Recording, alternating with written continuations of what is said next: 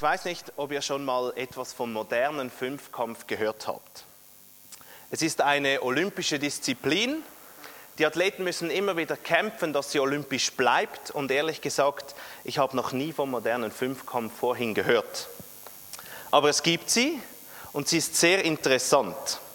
Der Sport, ähm, der ganze Sport besteht aus fünf Wettkämpfen und die sind sehr unterschiedlich. Es gehört Pistolenschießen dazu, sowie Degenfechten, Schwimmen, Springreiten und Querfeldeinlaufen. Um im modernen Fünfkampf erfolgreich zu sein, muss man auf fünf völlig verschiedenen Disziplinen gute Leistungen bringen. Man kann sich nicht einfach nur auf das Springreiten oder auf das Fechten konzentrieren und sagen, Hauptsache in diesen zwei Disziplinen bin ich gut. In der Endabrechnung musst du auf allen fünf Disziplinen, Disziplinen stark sein. Und wer diesen Sport ausübt, muss in den Trainings schauen, dass, dass die Schwächen des Athleten korrigiert werden, damit er schlussendlich bei allen Wettkämpfen gleich gut brillieren kann. Er muss ein Gleichgewicht finden. In unserem Leben sind wir immer wieder herausgefordert, ein Gleichgewicht zu finden oder in eine gesunde Balance zu leben. Wenn es um unseren Körper geht, müssen wir eine Balance finden. Wir können nicht einfach nur essen, was wir wollen, sonst äh, ist dies für unser Körper ungesund und wir gehen das Risiko ein, krank zu werden. Man muss also ein Gleichgewicht finden zwischen Süßigkeiten, Früchten, Fleisch, oder Gemüse, man muss sich die Essenszeiten gut einteilen und man sollte Sport treiben, damit der Körper ein gesundes Gleichgewicht erhält.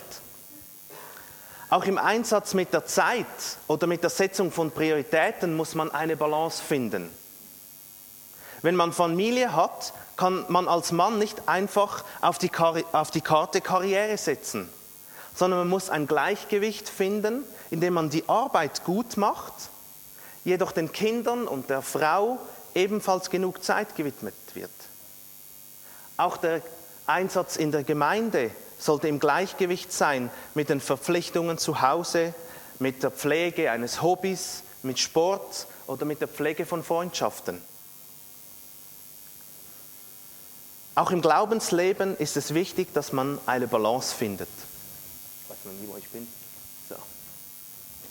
Äh, in der Bibelschule haben wir gelernt, dass es wichtig ist, ausgewogen zu predigen.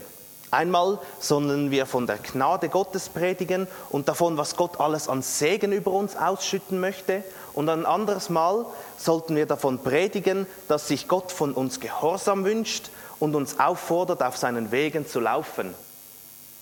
Es geht darum, eine Ausgewogenheit zwischen Zuspruch und Anspruch zu haben. Auch in unserer stillen Zeit sollten wir uns ausgewogen geistlich ernähren. Nicht nur von den Segnungen, Segnungen von Gott in der Bibel lesen, sondern auch mal die Passagen in der Bibel ähm, nicht überlesen, wo Herausforderung drin. Das gleiche gilt auch im Lobpreis. Es geht nicht darum, von Gott einfach nur zu empfangen, sondern es geht in erster Linie darum, ihn zu preisen, ohne gerade den Anspruch vom Empfangen zu stellen. In 1. Petrus 3, 4b schreibt Petrus, ein freundliches und ausgeglichenes Wesen ist etwas Unvergängliches und ist die Art von Schmuck, die in Gottes Augen einen unvergleichlichen Wert hat.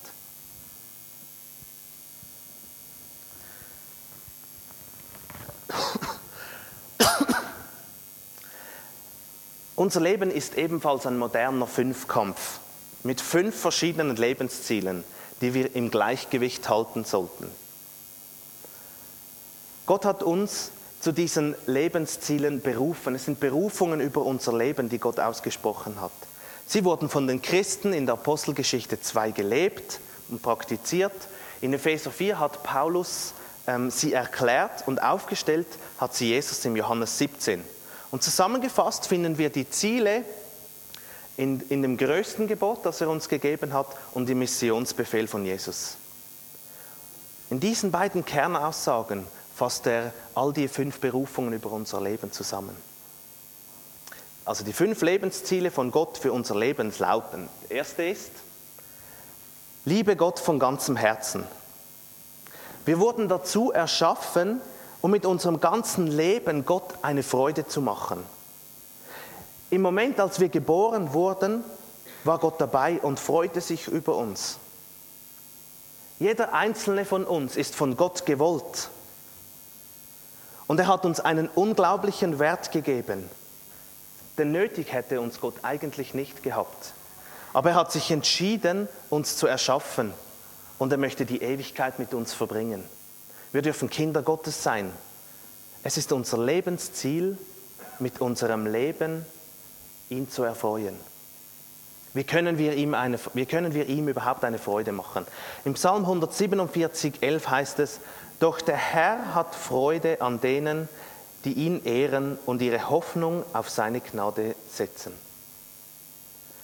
Gott eine Freude zu machen, nennt man eigentlich Anbetung. Und wenn wir dieses Wort hören, dann setzen wir es immer in Verbindung mit dem musikalischen Lobpreis. Aber die Anbetung hat eigentlich einiges mehr Facetten. Anbetung ist mehr als einfach nur Musik. Es ist ein Lebensstil. In der Bibel können wir nachlesen, dass die Menschen Gott bei der Arbeit, zu Hause, im Kampf, im Gefängnis oder sogar im Bett lobten. Anbetung sollte das Erste sein, was wir tun, wenn wir am Morgen die Augen öffnen und das Letzte, wenn wir abends unsere Augen schließen. David sagte im Psalm 34, 2, ich will den Herrn alle Zeit preisen, nie will ich aufhören, ihn zu rühmen. Jede Aktivität kann zur Anbetung werden, wenn wir sie tun, um damit Gott die Ehre zu geben. Ein Bauer kann Gott Ehre geben, indem dass er melkt, melkt, seine Kühe melkt. Wir geben Gott mit all unseren Aktivitäten die Ehre, wenn wir die Dinge so tun, als würden wir sie für Jesus selbst tun. Paulus sagt es im Kolosser 3:23, alles was ihr tut, tut von Herzen, als etwas, das ihr für den Herrn tut und nicht für Menschen. Kolosser 3:23. Wenn wir einen anbetenden Lebensstil haben, machen wir Gott damit Freude und dies ist ein Lebensziel, zu dem wir berufen sind. Das zweite Lebensziel heißt, Liebe deinen Nächsten wie dich selbst. Wir wurden nicht erschaffen, um nur zu konsumieren. Gott hat uns vielmehr erschaffen, um etwas Besonderes aus unserem Leben zu machen. Wir wurden erschaffen, um Gott zu dienen. In Epheser 2.10 heißt es, wir sind ganz und gar Gottes Werk. Durch Jesus Christus hat er uns so geschaffen, dass wir nun Gutes tun können. Er hat sogar unsere guten Taten im Voraus geschaffen, damit sie nun in unserem Leben Wirklichkeit werden. Und diese guten Taten sind unser Dienst an die Welt. Wenn wir einen anderen Menschen auf irgendeine Weise einen Dienst erweisen, dienen wir auch Gott und erfüllen so unsere Berufung. Jeder von uns hat in Gottes Reich einen Platz, eine Berufung, eine Rolle, eine Funktion, die er zu erfüllen hat.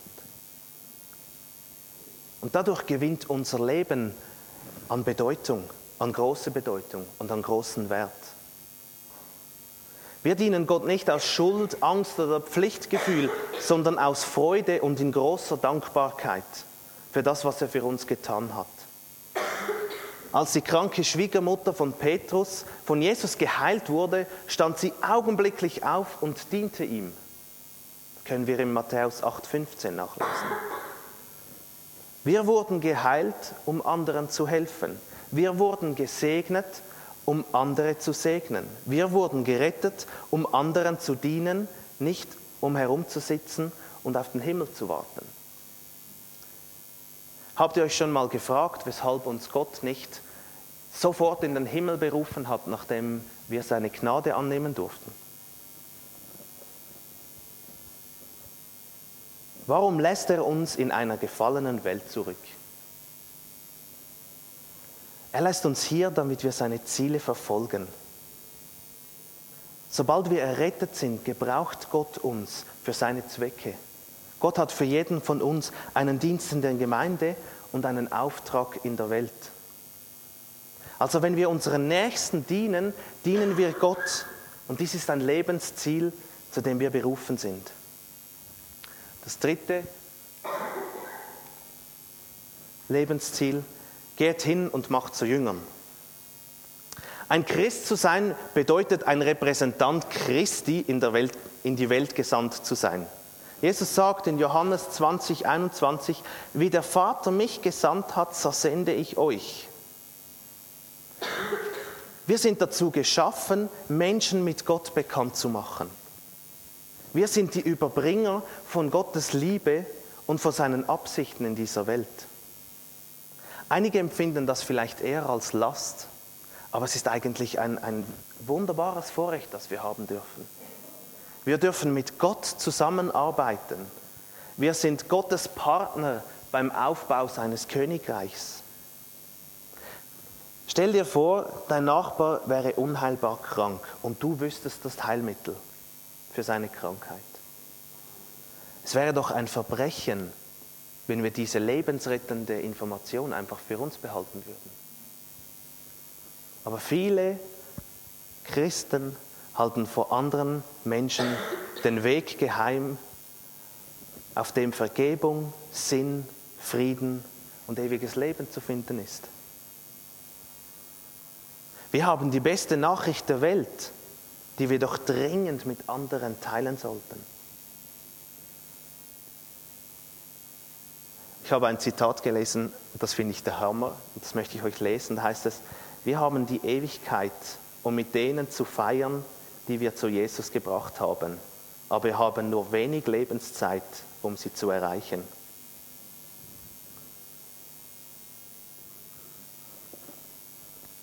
Gott möchte, dass wir die gute Nachricht an dem Ort weitergeben, an dem wir uns, wo wir uns befinden.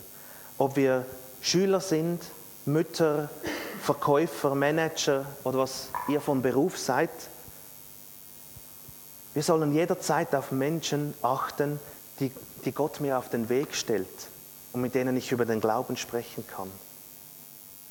Es ist unser Lebensziel, Gottes Botschaft durch Evangelisation weiterzugeben. Das vierte Lebensziel, tauft sie auf den Namen. Wir wurden erschaffen, um ein Teil von Gottes Familie zu werden. Wir sind zur Gemeinschaft berufen. Wenn wir an Jesus Christus glauben, wird Gott zu unserem Vater und, andere, und wir zu seinen Kindern. Und andere Christen werden zu unseren Brüdern und zu unseren Schwestern. Und die Gemeinde wird zu unserer geistlichen Familie. Die Mitglieder einer richtig funktionierenden Familie schämen sich nicht, als Teil der Familie erkannt zu werden. Die Taufe kennzeichnet unsere Zugehörigkeit zur Familie Gottes. Durch die Taufe erklären wir öffentlich, ja, ich gehöre zu Gott. Die Taufe macht uns nicht einfach zu Mitgliedern der Familie Gottes, und dies kann nur der Glauben an Jesus, aber die Taufe zeigt nach außen, dass du zur Familie Gottes gehörst. Wir sind einerseits berufen, Mitglieder der universellen Familie Gottes zu werden, aber wir sind auch berufen, Mitglieder, ein aktives Mitglied zu sein in einer Ortsgemeinde. Die Bibel schreibt, dass ein Christ ohne eine örtliche Kirchengemeinde wie ein Organ ohne Körper, wie ein Schaf ohne Herde oder wie ein Kind ohne Familie ist. Es ist ein unnatürlicher Zustand. Aber unsere Gesellschaft hat viele geistliche Weisen hervorgebracht. Christen, die von Gemeinde zu Gemeinde hüpfen oder wandern, ohne wirklich dazugehören, ohne, de, ohne sich mit einer Gemeinde zu identifizieren, ohne Verantwortung oder Verpflichtung zu übernehmen. Viele glauben, es sei möglich, ein guter Christ zu sein, ohne zu einer Gemeinde zu gehören. Aber die Bibel ermutigt uns, aktiv zu einer Ortsgemeinde zu gehören. Die Gemeinde ist die Schule, in der wir lernen können, in der Familie Gottes zurechtzukommen. Sie ist der Ort, an dem wir selbstlose Liebe und gegenseitige Annahme praktizieren können. Als aktives Mitglied lernt man, sich um andere zu sorgen und Anteil an ihrem Leben zu nehmen. Nur im regelmäßigen Kontakt mit anderen ganz normalen, unvollkommenen Christen können wir echte Gemeinschaft erfahren. Es wird ein, ein Miteinander verbunden sein, ein Voneinander abhängig sein. In Epheser 4,16 heißt es, und jeder Teil erfüllt seine besondere Aufgabe und trägt zum Wachstum der anderen bei, sodass der ganze Leib gesund ist und wächst und von Liebe erfüllt ist. Es gibt noch einige Gründe in der Bibel, wo wir nachlesen können und die, für eine, die dafür sprechen, bei einer Gemeinde aktiv dabei zu sein. Und wir, wir erkennen darin, dass es unser Lebensziel ist, sich mit einer Gemeinde zu identifizieren. Das fünfte Lebensziel heißt, lehret sie alles zu halten, was ich euch befohlen habe.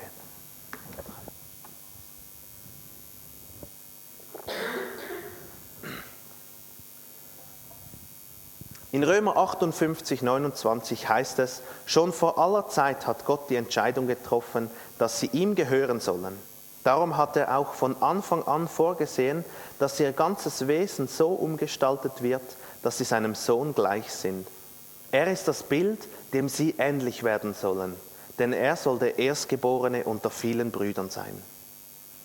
Von Anfang an hatte Gott die Absicht, uns seinem Sohn ähnlich zu machen. Gott sagte diese Absicht oder schrieb diese Absicht schon bei der Schöpfung des Menschen. Wir können das nachlesen. Dort sagt er, jetzt wollen wir Menschen machen, unser Ebenbild, welches uns ähnlich ist. Und alle Menschen, nicht nur Christen, sind nach dem Ebenbild Gottes erschaffen worden. Aber dieses Ebenbild wurde unvollständig und beschädigt, weil sie von der Sünde zerstört wurde. Und wie das vollständige Ebenbild Gottes aussieht, sehen wir in seinem Sohn Jesus. Er ist das Abbild des Vaters, wie es Paulus im Kolosser schreibt. Und diesem Bild sollen wir ähnlicher werden. Gott will nicht, dass wir zu einem Gott werden, sondern er will, dass wir heilig werden. Und dies bedeutet, dass wir seine Werte, seine Einstellung und seinen Charakter übernehmen. Gottes Geist will euch mit einer völlig neuen Gesinnung erfüllen, heißt es in Epheser 4, 34. Und dabei verlieren wir nicht einfach unsere Persönlichkeit und werden zu gehirnlosen Klonen. Denn Gott schuf jeden einzelnen von uns als eine Einmaligkeit. Und diese Einmaligkeit möchte er auf keinen Fall zerstören. Jesus ähnlicher zu werden bedeutet, dass unser Charakter verändert wird, nicht aber unsere Persönlichkeit. Gottes Lebens, Lebensziel für unser Leben ist Gottes Lebensziel für unser Leben ist eine Charakterentwicklung. Gott möchte, dass wir geistlich wachsen und Jesus ähnlicher werden. Das sind also die, die fünf Disziplinen des modernen, unseres modernen Fünfkampfes in unserem Leben. Unsere fünf Lebensziele, bei denen wir herausgefordert sind, in einer Balance zu leben. Und in einer Balance uns diesen Zielen zu widmen. Und dieses Gleichgewicht zu halten, ist nicht immer einfach. Wir Menschen sind so, dass wir uns lieber mit dem befassen oder uns darauf konzentrieren, auf das, worin wir gut sind oder auf die Dinge, die uns irgendwie liegen. Wir neigen dazu, den Bereich zu stark zu betonen, zu dem wir die größte Neigung haben oder verspüren. Und die anderen vernachlässigen wir eher. Auch als Gemeinde müssen wir darauf achten, dass wir nicht dasselbe tun. Wie können wir also in unserem Leben eine Balance kriegen? Wir finden in der Bibel wertvolle Tipps und drei davon möchte ich euch weitergeben. Der erste Tipp, tausch dich mit einer oder mit einer anderen Person oder in einer Kleingruppe aus. In den Sprüchen 27, 17 steht, wie man Eisen durch Eisen schleift, so schleift ein Mensch den Charakter eines anderen. Eine Kleingruppe bietet viele, viele Vorteile. Wir können für andere beten, einander ermutigen und ermahnen und einander unterstützen, wenn jeder Einzelne anfängt, diese Berufung, diesen Lebensziel aktiv zu leben. Wir müssen daran denken, wir wurden geschaffen, um gemeinsam zu wachsen, nicht jeder für sich selbst. 1. Thessalonicher 5, 11 rät Paulus, darum macht euch gegenseitig Mut und helft einander im Glauben weiter, wie er es ja auch jetzt schon tut. In einer Kleingruppe können wir uns gegenseitig immer wieder herausfordern und uns fragen, wo wir in der Balance der Lebensziele stecken. Wie schaut es aus? Wir müssen uns auch immer wieder fragen, wie sieht die Balance unserer Kleingruppe überhaupt aus? Was betonen wir zu fest? Wo müssen wir mehr Gewicht drauflegen? Der zweite Tipp, den ich euch weitergeben kann, mache regelmäßig einen geistlichen Check-up. Die besten Methoden, die fünf Berufungen, diese fünf Lebensziele in, in unserem Leben im Gleichgewicht zu halten, besteht darin, sich selbst regelmäßig zu prüfen. Gott räumt der Selbstprüfung einen hohen Stellenwert ein.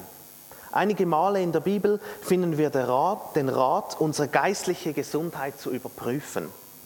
2. Korinther 13,5 heißt es, prüft euch, stellt selbst fest, ob euer Glaube noch lebendig ist. Oder ist bei euch nichts mehr davon zu merken, dass Jesus Christus unter euch lebt? Dann allerdings hättet ihr diese Prüfung nicht bestanden. Für die geistliche Gesundheit brauchen wir regelmäßig einen Check der fünf Vitalwerte Anbetung, Gemeinschaft, Nachfolge, Dienst, Mission. Klagelied 340 heißt es, kommt, wir wollen unser Leben prüfen und dann zurückkehren zum Herrn. Eine regelmäßige geistliche Check-up wird uns helfen, unser Leben in einem gesunden Gleichgewicht zu halten und um geistlich zu wachsen. Der dritte Tipp, schreibe deine Fortschritte auf. Ein geistliches Tagebuch ist eine gute Möglichkeit, unsere Fortschritte bei der Umsetzung von Gottes Zielen zu verstärken. Darin können wir aufschreiben, was wir nicht vergessen sollten. In meinem ersten Jahr in der Bibelschule hat ein Lehrer von seinem geistlichen Tagebuch erzählt und wie sehr es ihm hilft, daran zu bleiben und wie er immer wieder darin die Fortschritte, Entdeckungen und Verheißungen Gottes nachlesen kann. Als ich es gehört habe, war ich begeistert davon und habe auch angefangen, ein geistliches Tagebuch zu führen. Leider bin ich manchmal in manchen Dingen nicht sehr beständig und darum habe ich nach einem Jahr wieder aufgehört. Aber in dieser Woche hatte ich es mal wieder in der Hand. Und ich habe darin nachgelesen und, und habe gelesen, was für Ziele ich mir gesetzt habe in dieser Zeit. Ich habe mir von Verheißungen, ich habe von Verheißungen, die Gott über, mir, über mein Leben und vor allem auch über meinen Dienst ausgesprochen hat, habe ich gelesen. Und ich wurde einerseits sehr ermutigt und andererseits habe ich mich über mich selbst geärgert, weshalb ich es nicht weitergeführt habe. Weil in den letzten paar Jahren hat Jesus immer wieder zu mir geredet und mir immer wieder Sachen aufgezeigt in meinem Leben und Verheißungen ausgesprochen. Aber ich habe immer gedacht, ich könnte mir sie ja merken. Aber es funktioniert leider nicht. Ich, ja, ich vergesse innerhalb von fünf Minuten irgendetwas. Wie soll ich dann alles behalten, was Gott über meinem Leben ausschüttet? Das Schreiben hilft uns dabei, uns darüber klar zu werden, was Gott in unserem Leben überhaupt tut. Dawson Trotman, er war der Gründer einer Missionsgesellschaft, von ihm habe ich ein, ein Zitat gelesen. Er sagte, Gedanken entwirren, entwirren sich besser, wenn sie die Fingerspitzen passieren. Und das hat etwas Wahres. Was wäre gewesen, wenn Mose, David, Salomon, Matthäus oder Lukas, Paulus oder Petrus nicht ein geistliches Tagebuch geführt hätten. Ich glaube, wir hätten vielleicht die Bibel nicht. Heute dürfen wir von David lesen, der seine Zweifel, Ängste und Kämpfe mit Gott aufgeschrieben hat. Wir dürfen von den Weisheiten Salomos lesen. Wir dürfen von den Erkenntnissen von Paulus und Petrus lesen. Auch wenn unser Tagebuch wahrscheinlich nie so berühmt wird wie das von Mose oder von Salomo oder Paulus, so kann es doch eine sehr wertvolle Bedeutung für unser Leben haben. Es wird uns dabei helfen, eine Balance zu finden.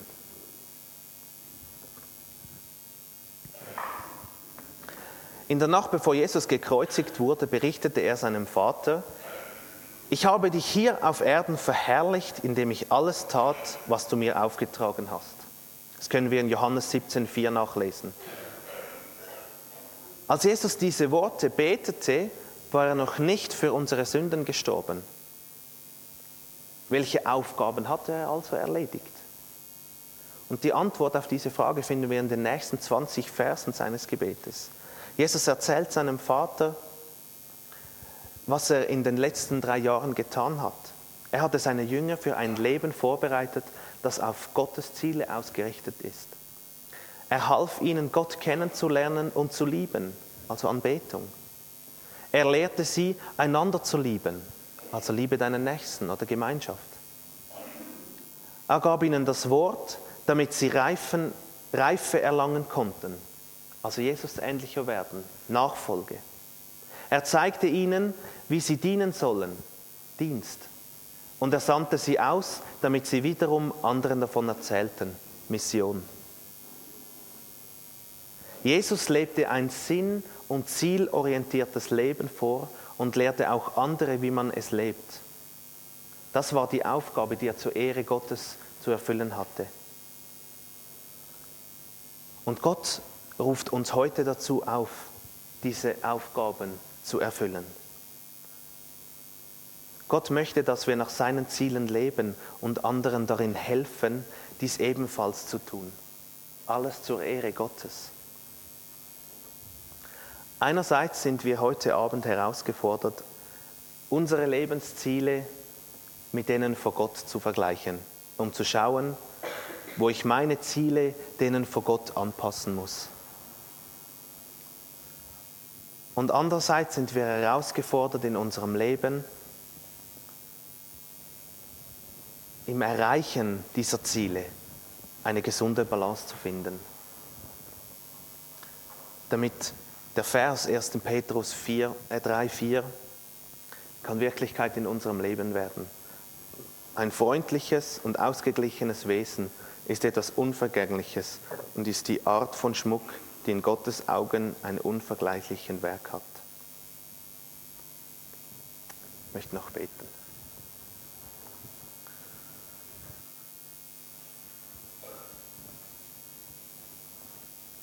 Vater, ich möchte dir vielmal Danke sagen für die Berufungen, die du über unser Leben ausgesprochen hast.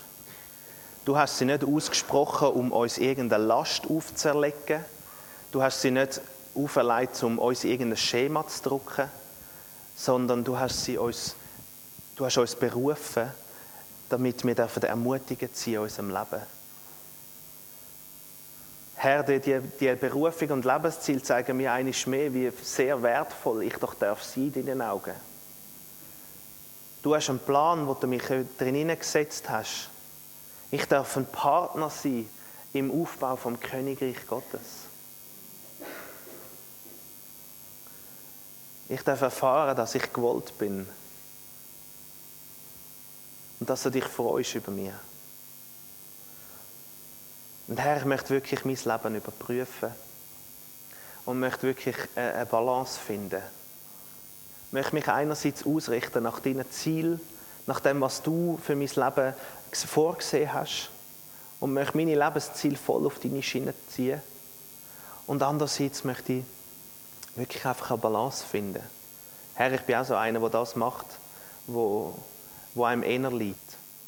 Und ich möchte mich von dir herausfordern zu auf dem, was ich nicht so gut bin, mehr Gewicht zu legen. Vater, hilf uns allen da dabei, in eine Balance hineinzukommen, in, einen gesunden, in ein gesundes Gleichgewicht in unserem Glaubensleben hinein. Danke dir vielmals, Vater, dass du uns da dabei hilfst. Amen. Amen.